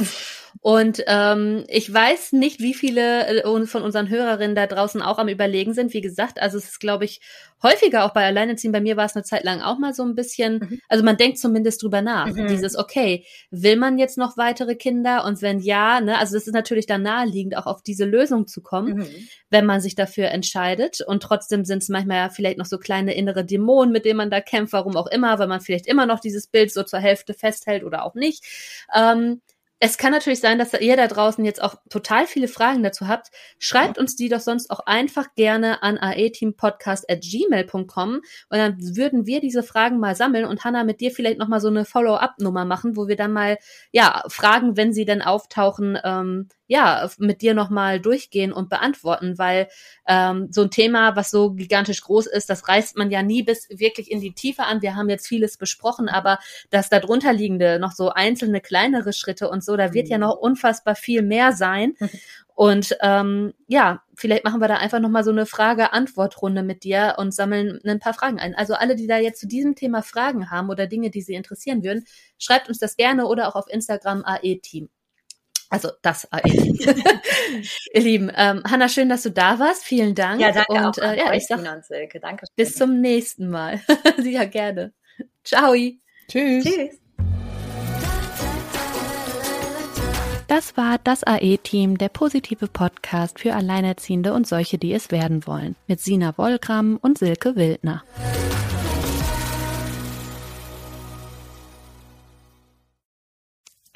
Wenn es Nacht wird, kommen zwei tiefe Stimmen in deinen Podcast-Player, um dich mit ihren Geschichten ins Bett zu bringen. Rote Bar ist dein Einschlaf-Podcast zum Einkuscheln und Wegschlummern. Ich hatte mal eine Freundin, wenn wir zusammen im Urlaub waren, dann ging sie im Pool und dann guckte sie mich an. Oh, ich habe schon gemacht. Ah. Dann ins Meer. Oh, ich habe schon gemacht. Und die machte immer direkt überall ins Wasser rein. Was war sie für eine Rasse? Ein Collie oder? Eine Blondine. Hör ihn zweimal, dreimal, zehnmal und schlaf immer wieder dabei ein. Tim und Matze brummen dich zur Late Night in den Schlaf. Was hältst du so von dickeren Bettdecken? Ich bin sowieso ein kleines Heizkraftwerk im Bett. Ist wirklich so. Ich entwickle wahnsinnige Hitze nachts. Ich schwitze ja. auch oftmals sehr viel. Na, wenn jemand an mir klebt, das Ach, kann Wenn man so leiden. zu zweit, kannst du nicht haben. Ja, zu zweit schon, aber bitte, bitte ein bisschen Abstand halten. Also so einschlafen ist okay, aber dann bitte irgendwann lösen und in seinen Bereich rüberrollen. Ich schlafe besser, wenn ich zu zweit schlafe. Ich glaube, es ist Gewohnheit. Das kann sein. Ich glaube, wenn man sich ein halbes Jahr hinter seinen Chef legen würde, dann würde man den von heute auf auf morgen vermissen. Das ist so ein bisschen wie das Stockholm-Syndrom. Kennst du das? Wenn der Entführer ja, von einem lässt, dann vermisst man den. Schöne Träume mit Rote Bar Podcast, dem entspanntesten Podcast in Deutschland.